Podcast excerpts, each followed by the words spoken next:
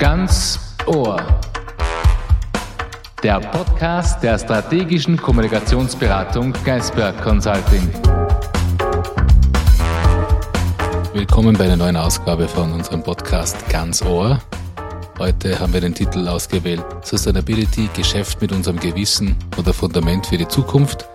Es wird darum gehen, wie Unternehmen mit dem Thema Nachhaltigkeit umgehen und hier Substanzielles auf den Weg bringen. Wir haben heute zwei Gesprächspartnerinnen mit an Bord. Bianca Stella Di Angelis, sie arbeitet in Brüssel, hat langjährige Erfahrung in der Beratung von Unternehmen in Public Affairs, Fragen auf europäischer Ebene.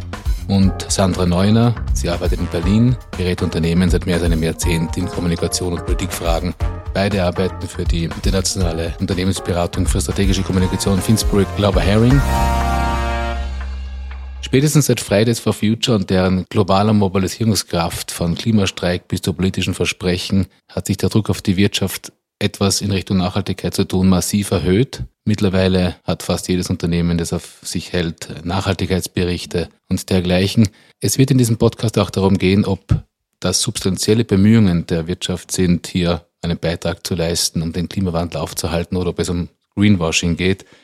Bianca, jetzt sind wir in Zeiten von Corona etwas abgelenkt von diesem Thema Nachhaltigkeit äh, oder ist es nur überdeckt von dieser momentanen Pandemie?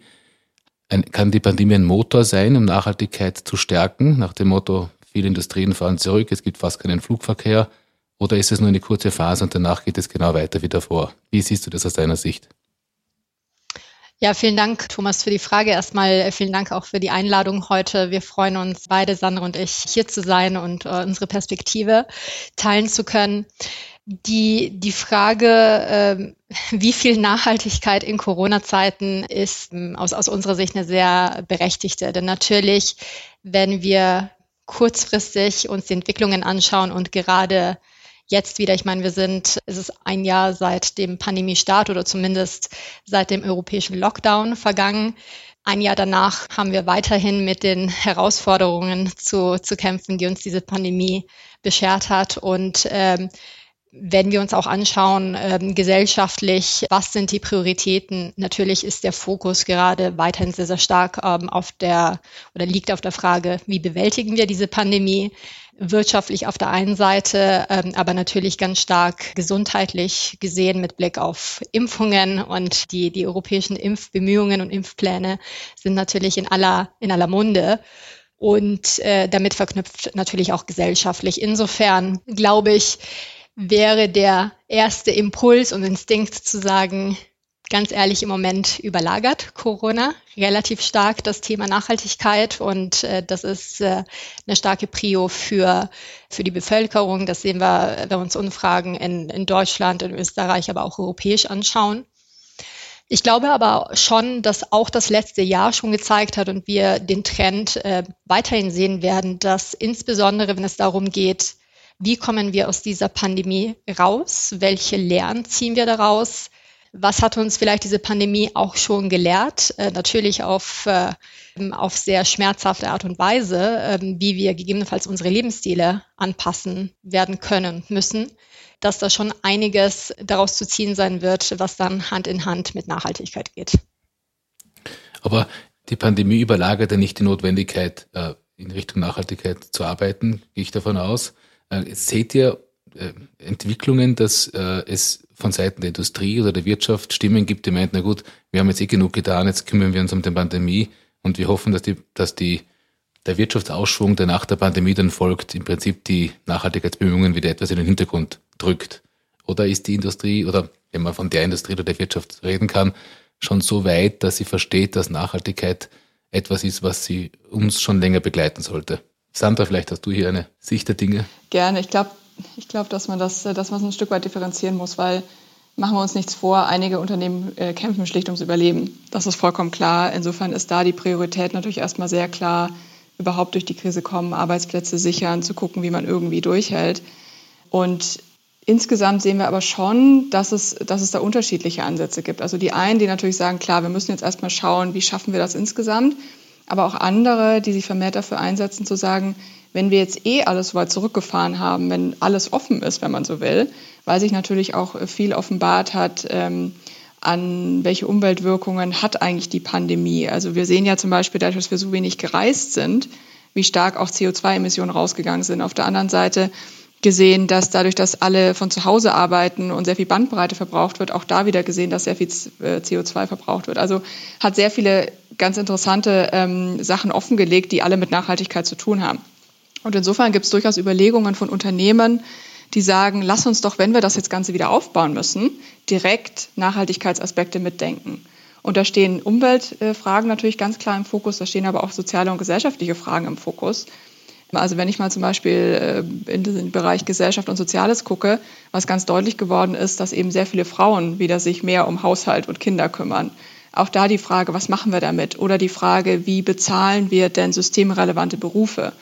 Also auch da, glaube ich, gibt es viele Überlegungen zu sagen, wenn wir jetzt eine Art Neustart der Wirtschaft eh machen müssen, dann lass uns das doch direkt auch nachhaltig denken und jetzt nicht wieder back to normal oder äh, zurück quasi zu Vor-Corona-Zeiten gehen. Aus meiner Sicht ist auch das Thema Bandbreite da von Positionen ganz zentral ist, denn ähm, ich würde die These in den Raum stellen, dass die Unternehmen, die schon vor Corona sozusagen eine sagen wir mal, progressive äh, Haltung oder Geschäftsmodell zutage gelegt haben oder ein, ein progressives Geschäftsmodell gehabt haben. Ähm, wenn ich das sage, äh, meine ich ein Modell, was auf grüner Transformation im Prinzip basiert. Die könnten mittelfristig sogar eine Chance sehen, ihre, ihre Agenda und ihre Punkte da gerade wieder äh, mit einzubringen, auch in ein Post, äh, Post-Corona-Setting. Ähm, es gibt das ist das eine Ende des Spektrums. Der, das andere Ende sind, ähm, glaube ich, Unternehmen äh, beziehungsweise Branchen, Geschäftsmodelle, die künftig, äh, zumindest mittelfristig, damit ähm, konfrontiert sein werden, diese neuen Anforderungen zu, zu genügen und die sich schon überlegen müssen, ähm, wie können wir sicherstellen, dass die Entwicklungen um uns herum, gesellschaftlicher Druck, Politik, aber auch Kapitalmarkt, nicht uns die, die Geschäftsgrundlage entziehen, beziehungsweise dass sie sich auch anpassen, um ähm, auf jeden Fall mittelfristig ähm, in diesem Umfeld zu bestehen. Wenn wir uns heute im Zuge dieses heutigen Podcasts eher auf den Umweltaspekt fokussieren, Bianca, du bist ja seit mehreren Jahren in Brüssel tätig. Wie hat sich aus deiner Sicht die Gerierung der Unternehmen verändert im Zusammenhang mit Umwelt? Ich schätze, früher waren die, war das das Lobbying, die Public Affairs Tätigkeiten weniger auf Umwelt fokussiert als, als vielleicht seit einigen Jahren. Hast du persönlich so einen Wechsel wahrgenommen? Ja, also ich glaube schon, wenn ich mir die Entwicklung, sagen wir, der letzten zehn Jahre anschaue, dass natürlich, es gibt da die eine Seite, das ist die äh, Interessensvertretung der Unternehmen, der Wirtschaftsverbände, die natürlich auch weiterhin das Thema Wettbewerbsfähigkeit äh, sehr klar im Fokus hat ähm, und deswegen die Vereinbarkeit von, von beiden Aspekten in, den Fokus stellt, wenn es darum geht, zu, zu zeigen, wie eine nachhaltige Transformation in bestimmten Branchen oder für bestimmte Unternehmen aussehen kann deswegen, da sehe ich schon eine Kontinuität in der, in der ursprünglichen Interessens, äh, Interessenslage. Ich glaube, wo ich ein, also wo ich aus meiner Sicht einen Unterschied und eine Entwicklung sehr stark sehe, ist zum einen, dass Unternehmen, auch Wirtschaftsverbände zum Teil heute schon bedachter nochmal umgehen ähm, und äh, auch in ihrer Kommunikation und in ihrer Interessensvertretungsstrategie das Thema nachhaltiger Beitrag und wie Nachhaltigkeit mit ihren Interessen zusammenpasst, ganzheitlicher betrachten. Äh, das war vorher, würde ich sagen, eher getrennt würde auch, ähm, auch da die These in den, in den Raum stellen, dass das klar eine Reaktion der, der Unternehmen selber ist, äh, sehr stark aber auch vom Politik, politischen Kontext geleitet ist. Ähm, äh, da ist es wichtig zu sehen, ähm, in der Vergangenheit und da würde ich gar nicht zu sehr äh, in die Vergangenheit gehen, aber auch so die letzten zehn Jahre betrachten. Ähm, rein, wenn man sich die EU-Kommission anschaut und wie das Thema klimapolitische Ziele auf der einen Seite und Erhalt von wettbewerbsfähiger Industrie in Europa betrachtet worden ist. Das war viel silohaftiger aufgestellt und getrennt. Waren auch unterschiedliche Leute, die sich mit unterschiedlichen Fragestellungen und wenn wir wollen, Philosophien auseinandergesetzt haben. Ähm, das ist sukzessive ähm, und das kann man wirklich rein von den politischen Zielsetzungen, aber auch von den Organisationsstrukturen innerhalb der Kommission und der anderen EU-Institutionen anschauen, mehr und mehr zusammengewachsen. Damit will ich nicht sagen, dass das alles reibungslos ist und dass äh, nachhaltiges Geschäftsmodell gleich Wettbewerbsfähigkeit immer bedeutet. Ähm, aber die zwei Elemente werden viel, viel verzahnter gesehen. Und wenn wir heute von europäischer Wettbewerbsfähigkeit sprechen, äh, mit Blick auf die Wirtschaft ähm, und europäischer Industriepolitik, dann ist diese Fragestellung, wie kann sich Europa differenzieren, wie kann Europa Standards setzen, innerhalb Europas, aber auch global, eine zentrale. Würdet ihr dem zustimmen, wenn ich das versuche zu beschreiben, dass etwas vereinfacht gesagt, früher die Industrie versucht hat, Nachhaltigkeitsthemen, Umweltschutzthemen wegzulobbyieren, wird das jetzt im Prinzip mehr betrachtet als Teil der, der eigenen Identität und versucht zu verbinden mit der Wettbewerbsfähigkeit. Kann man das holzschnittartig für unsere Hörer so sagen oder wäre das schon übertrieben? Also ich glaube, für einzelne Unternehmen kann man das sicher so sagen und ich glaube, der Trend geht ganz klar in die Richtung. Also es vielleicht, um es nochmal in dieses Holzschnittartige reinzugehen, ich glaube, früher haben sich viele über CSR definiert und gesagt hat, na, wir machen mal ein Projekt und fördern irgendwie den, den, die Pflanzung von ein paar Bäumen und das war dann unser Beitrag. Und mittlerweile wird das eben sehr viel stärker als Bestandteil der Unternehmensstrategie gesehen. Oft auch als Teil der Purpose-Diskussion, die ja auch gerade in sehr vielen Unternehmen geführt wird. Also welchen Beitrag können wir eigentlich insgesamt leisten in der Gesellschaft? Und dazu gehört eben auch immer ein umweltbezogener Aspekt dazu. Insofern kann man das, glaube ich, schon so sagen, dass der Trend ganz stark in die Richtung geht. Sind alle Unternehmen da? Nein, auf gar keinen Fall. Ähm, aber das kann man sagen. Vielleicht noch an das anschließen, was Bianca ausgeführt hat. Also jenseits der, der, der politischen Überlegungen, die da sind, ähm, Umwelt und, und Wettbewerbsfähigkeit einfach sehr viel stärker zusammenzudenken, gibt es, glaube ich, auch noch eine große Entwicklung aus der Gesellschaft, die Unternehmen natürlich auch automatisch in diese Richtung mitbewegt dass gerade jüngere Konsumenten eben sehr viel stärker auch auf nachhaltige Produkte achten. Ähm, das hat die, die Fridays for Future Bewegung gezeigt, aber auch andere, dass einfach das Bewusstsein dort sehr viel stärker ist. Das ist noch nicht immer mit einer Zahlungsbereitschaft verknüpft und das stellt viele Unternehmen natürlich vor eine ganz große Herausforderung, aber das wird nicht aufzuhalten sein. Also das zeigen alle Bevölkerungsumfragen ganz klar, dass das Thema einfach sehr weit oben ähm, auf der Agenda ist. Also sei es die Frage, wie sind Dinge eigentlich verpackt, wo werden sie eigentlich hergestellt, muss ein Produkt wirklich um die halbe Welt ähm, verschifft werden. Solche Fragen müssen sich Unternehmen einfach zunehmend stellen. Und auch aus der Richtung, jenseits der politischen Diskussion, die es da gibt, kommt eben auch aus der gesellschaftlichen Perspektive da einfach die Notwendigkeit, sich mit diesen Themen sehr viel stärker zu beschäftigen. Das heißt, wenn ich ein Unternehmen bin, das mit Kunden zu tun hat und das haben die meisten Unternehmen also möglicherweise staatliche Bürokratien, aber das ist wieder ein anderes Thema, muss ich mich aufgrund einer gesellschaftlichen Disposition, aufgrund gesellschaftlichen Diskurses, der immer stärker wird, mit diesem Thema auseinandersetzen, ob ich will oder nicht, sage jetzt einmal zynisch, aber ich komme dem Thema nicht aus, wenn ich Teil der Gemeinde sein möchte und nicht ausgemeindet werden will, sprich aus dem Markt fallen möchte. Ich würde sagen, unter dem Stichwort antizipieren äh, tun Unternehmen grundsätzlich gut, sich mit der Frage zu befassen, was sind die Auswirkungen, die wir gesellschaftlich, die wir politisch ähm, sehen auf das eigene Geschäftsmodell und gibt es Handlungsbedarf auf der einen Seite, um Risiken zu minimieren und ähm, vielleicht auch positiv betrachtet, ist man selber äh, so positioniert, dass man das Ganze als Chance ergreifen kann und ähm, eigene, ähm, nicht nur Interessen, aber auch den eigenen Beitrag auf ähm, eine breitere Basis setzen kann. Und ähm, deswegen ist das äh, aus meiner Sicht erstmal die pauschale Antwort. Genau muss man sich das dann natürlich anschauen ähm, auf Basis von, äh, von Unternehmen, von Sektoren und äh, was, die, was die einzelne Position auch ist. Das ist ein gutes Stichwort Unternehmen. Äh, deine Erfahrung in, in Brüssel, Bianca. Ich bin jetzt ein, wir haben eine Reihe von mittelständischen Unternehmen in Österreich und auch in Deutschland, im Prinzip, heißt es immer so schön, das Rückgrat der Wirtschaft bilden. Äh, wenn ich jetzt als mittelständisches Unternehmen unter Anführungszeichen das Gewissen und die Ethik äh, und die Moral habe, auf diese gesellschaftlichen Diskurse zu reagieren und mich nachhaltig positionieren möchte, was suche ich denn in Brüssel? Was, welche, welche Schritte gehe ich da? Was muss ich machen? Ich, ich möchte was unternehmen, gehe nach Brüssel, rufe Bianca Angelis an und sage, bitte helfen Sie mir. Was, was machst du für dieses Unternehmen? Was können dieses Unternehmen erreichen in Brüssel? Eine gute Frage. Also ich glaube, Punkt eins, äh, ich finde die, die Frage auch immer spannend, gerade wenn es um Europa, wenn es um Brüssel geht, äh, weil gefühlt gerade auch für mittelständische Unternehmen, da die Distanz immer stärker noch ist als äh, im Verhältnis zur, zur nationalen Politik. Ähm, wenngleich die Themen sehr oft, ähm, eigentlich fast immer sehr eng verzahnt sind. Denn äh, was ja oft passiert, ist, dass in Brüssel europäische Regularien definiert werden mit aktivem Mitwirken der, der nationalen Politik ähm, beziehungsweise man da auch eine sehr starke Wechselwirkung hat. Äh, wir sehen das natürlich sehr stark im Kontext äh, deutsche Bundesregierung und, und europäische Ebene, aber das gilt für alle anderen Mitgliedstaaten auch, dass gewisse Trends, die in bestimmten Staaten sehr aktiv sind, dann auch überschwappen auf die, überschwappen auf die europäische Ebene.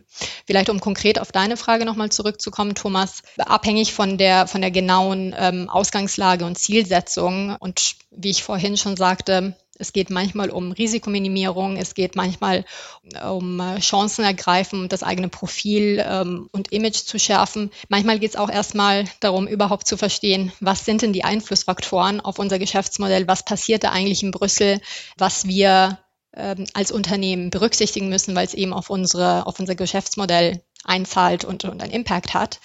Erstmal muss man da den Bedarf definieren und zweitens geht es dann aus meiner Sicht darum, ähm, sich im Klaren über den eigenen Mehrwert zu werden, ähm, das Ganze auch so zu artikulieren, dass es in eine Politiksprache übersetzt wird und auch ankommt ähm, und im Prinzip das eigene Narrativ, die eigene Zielsetzungen so übersetzt werden, dass sie auch mit den Zielen der, der Stakeholder und der Entscheider nicht unbedingt übereinstimmen, aber so, dass man die gemeinsame Sprache versteht. Ich glaube, ganz oft sehen wir, dass, und das ist wiederum nicht nur im politischen Bereich in Brüssel so, ähm, aber es ist in Brüssel noch noch stärker gefühlt, weil das System nicht immer so oft äh, nicht so gut verstanden wird und auch die Sprache sehr oft eine, eine sehr bürokratische und gefühlt äh, aus äh, leeren Worthülsen bestehen äh, wird, dass man überlegt, wie können wir diese Übersetzungsarbeit, Wirtschaft spricht mit, äh, mit Politik und andersrum,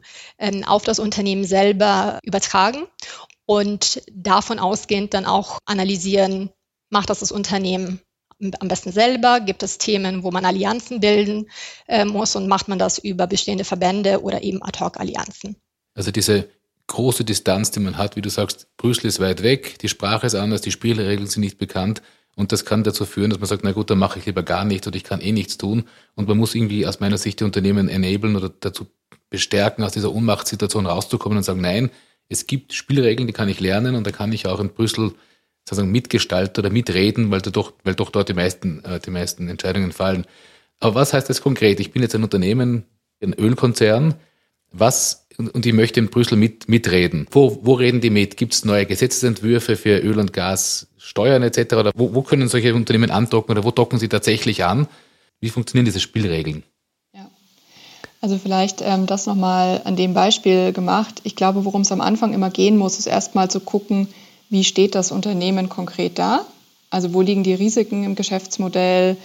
Ähm, wie funktioniert das Geschäftsmodell überhaupt? Also wie, wie macht dieses Unternehmen, wie verdient das Unternehmen sein Geld?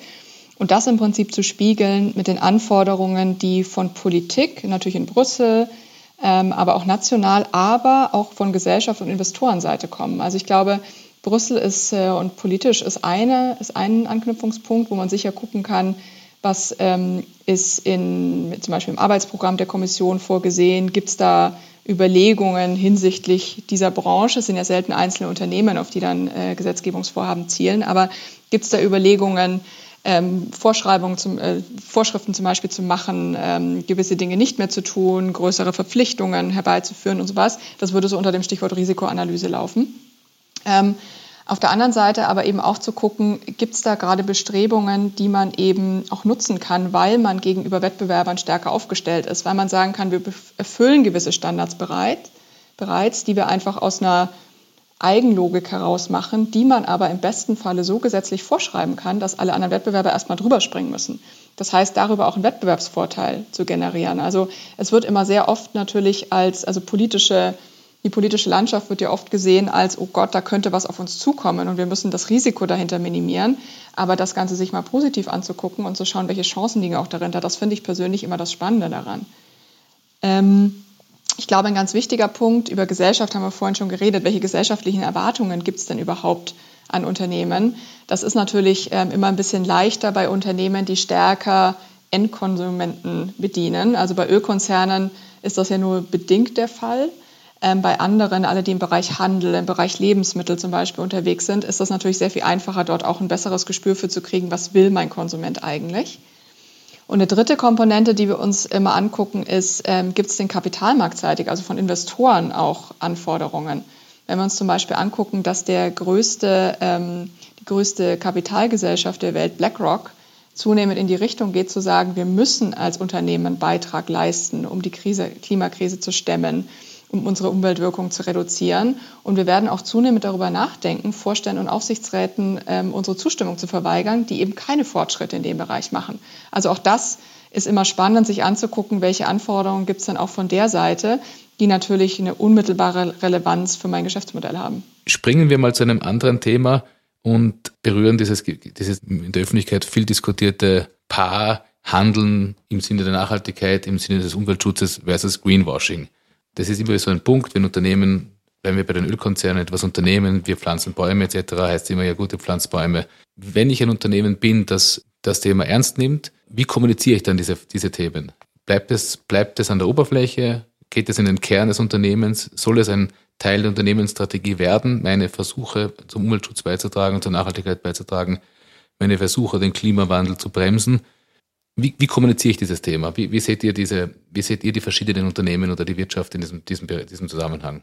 Also ich glaube, man tut immer gut daran, das Thema strategisch zu behandeln. Also ich glaube, sobald äh, klar wird, dass das äh, Feigenblätter sind, die dort gemacht werden, ist man sehr schnell ähm, im Fokus der Aufmerksamkeit und zwar in einer negativen Art und Weise.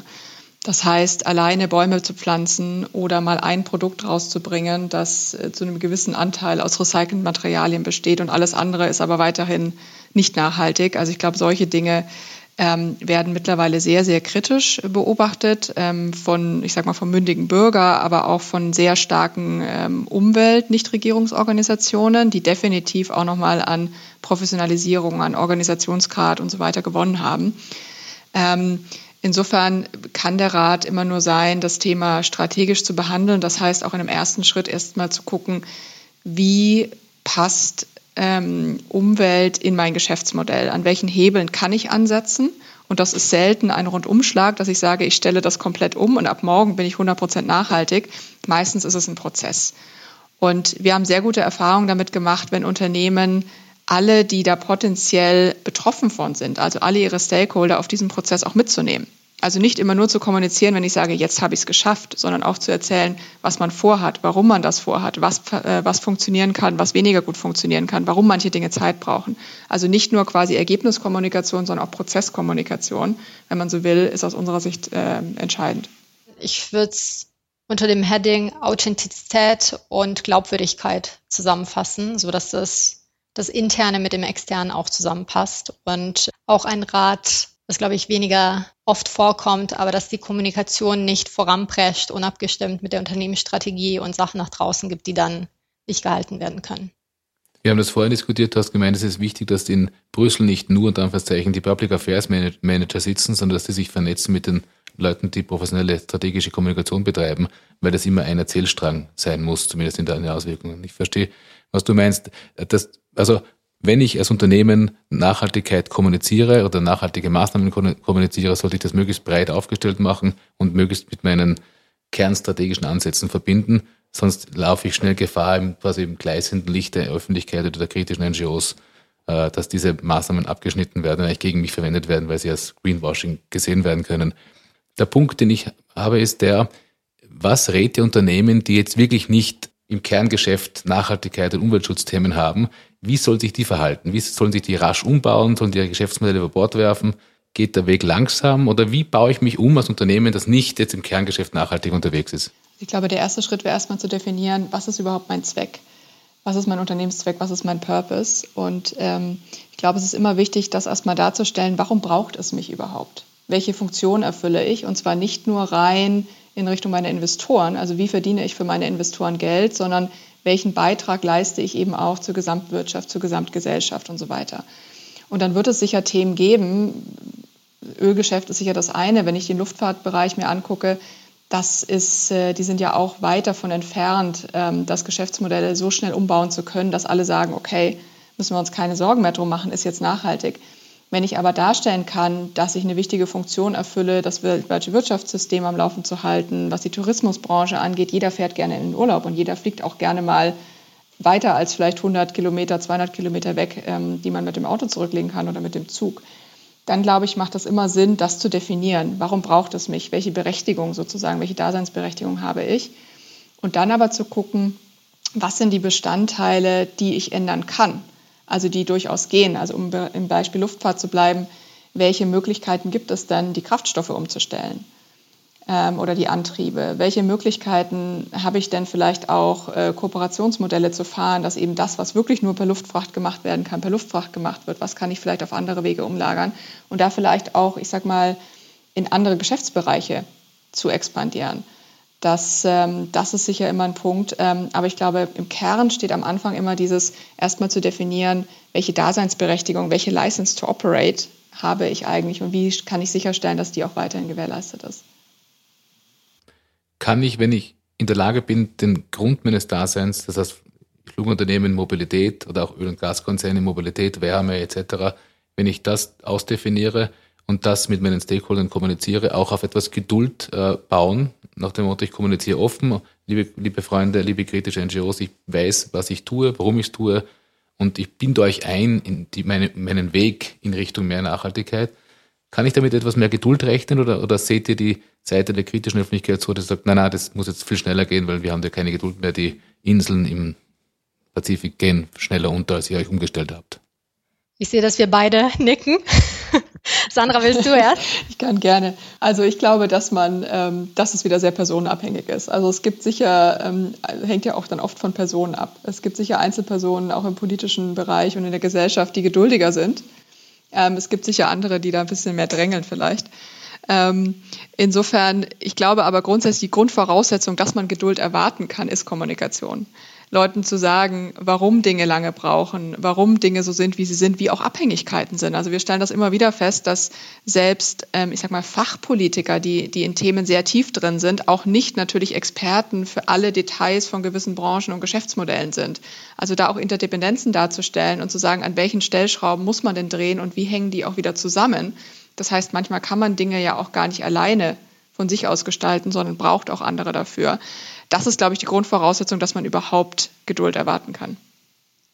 Und Geduld ist ähm, ein sehr gutes Stichwort, denn ich glaube schon, dass die Geduld ähm, mit Blick auf Öffentlichkeit, mit Blick auf Politik abgenommen hat im Verhältnis zur Vergangenheit. Also ein sagen wir mal, relativ offensichtliches und oder eine offensichtliche und nicht begründete Verzögerungstaktik wird heutzutage weniger akzeptiert, auch weil natürlich die Kanäle nochmal andere geworden sind, um, äh, um sich dazu zu äußern. Also sich dazu zum einen zu verstecken, aber ähm, vielleicht nicht nur zu verstecken, auf der anderen Seite sehr plump für den Status quo zu, zu werben, ohne das zu begründen, ist, ist schwieriger geworden. Gleichzeitig der, der Kern der äh, der ganzen Entwicklung ist, ich weiß, es ist sehr gehypt als Wort, aber es ist Transformation. Und für eine Transformation zu äh, nicht nur zu werben, sondern Verständnis zu generieren, das ist äh, natürlich auch, wenn ich jetzt mit Blick auf politischen Bereich gucke, möglich und äh, sogar möglich zu Vorschläge zu machen, wie Rahmenbedingungen aussehen könnten, um diese Übergangsphase zu gestalten. Ist im Verhältnis zum gesellschaftlichen Diskurs, wir haben vorhin über Geduld gesprochen, der doch tendenziell ungeduldiger wird, in welchem Verhältnis steht die Industrie oder die Wirtschaft im, im Vergleich zum, zu dem, was die Gesellschaft oder die kritische Gesellschaft erwartet? Ziehen die hinten nach? Versucht die Industrie, die Wirtschaft Vorreiter zu werden? Wo würdet ihr die Wirtschaft hier verorten? Ich kann das mal versuchen für Deutschland zu beantworten. Ähm, da haben wir in den letzten Jahren leider festgestellt, dass äh, Politik, Umweltpolitik nicht den Schwung hatte, den sie haben könnte. Und dass wir da einzelne Unternehmen hatten, die eigentlich progressiver unterwegs waren und gerne schneller gewesen wären, aber die politischen Rahmenbedingungen schlicht nicht da waren. Insofern, ähm, für Deutschland zumindest würde ich sagen, ist die Industrie weniger hintendran. Für Brüssel muss man sagen, haben wir natürlich mit dem Green Deal so ein großes Paket und dadurch natürlich auch so eine große Erwartung, dass da wahrscheinlich das eine oder andere Unternehmen eher noch hinterherlaufen muss, wäre meine These. Nur ein, ein Gedanke ergänzend. Ich glaube, ich würde den Schluss auch nicht daraus ziehen, pauschal, dass Unternehmen per se immer kurzfristig getrieben sind und ähm, in, in jedem Bereich hinterherhinken. Ich glaube, Da muss man auch sehr genau hingucken. Ähm, das ist, auch da ist vielleicht der Sektor nicht immer die richtige Größe, sondern eher die Einzelunternehmensebene. Aber es ist schon so, dass äh, viele Unternehmen ja schon heute ähm, die Standards selber setzen und den Weg vorzeigen und aufzeigen. Und das ist auch wichtig so. Es ist äh, essentiell, diesen Dialog zu haben, sonst können wir uns politisch natürlich äh, alles Mögliche an tollen Zielen überlegen, ähm, aber es muss ja auch machbar sein. Wenn wir jetzt den, sozusagen den virtuellen Sack unseres Podcastes zumachen, Bianca und Sandra, das haben gelernt, Greenwashing ist ein No-Go. Man muss die Strategie in Richtung Nachhaltigkeit zum Kernthema machen, der eigenen Strategie. Wie würdet, wie würdet ihr kurz zusammenfassen, was sind die wichtigsten Aspekte eurer Tätigkeit, wenn man Unternehmen in Verbindung mit Brüssel und der, der politischen Entscheidungsträger bringt? Was sind da die essentiellen Punkte? Ich versuche mal drei Punkte zu machen. Erstens, glaube ich, ist eine wichtige Funktion, ähm, die wir haben, ist die, das Verhältnis und das Verständnis von Politik und Wirtschaft gegenseitig zu vermitteln. Also einmal zu sagen, in welchen Logiken funktioniert eigentlich Politik, in welchen Logiken funktioniert eigentlich Wirtschaft. Und da eine, als eine Art Übersetzer zu fungieren. Ähm, das ist der erste Punkt. Der zweite Punkt wäre, Unternehmen zu helfen, die Risiken und Potenziale, die sich aus ihrer externen Umwelt ergeben, einmal sehr nüchtern zu analysieren und zu gucken, an welchen Stellen ergeben sich daraus Chancen und Risiken für das eigene Geschäftsmodell. Und der dritte Punkt ist dann ganz operativ eben auch zu helfen, wenn man keine eigene Vertretung in Brüssel hat. Manche Unternehmen haben auch nicht mal eine eigene Dependance in Europa.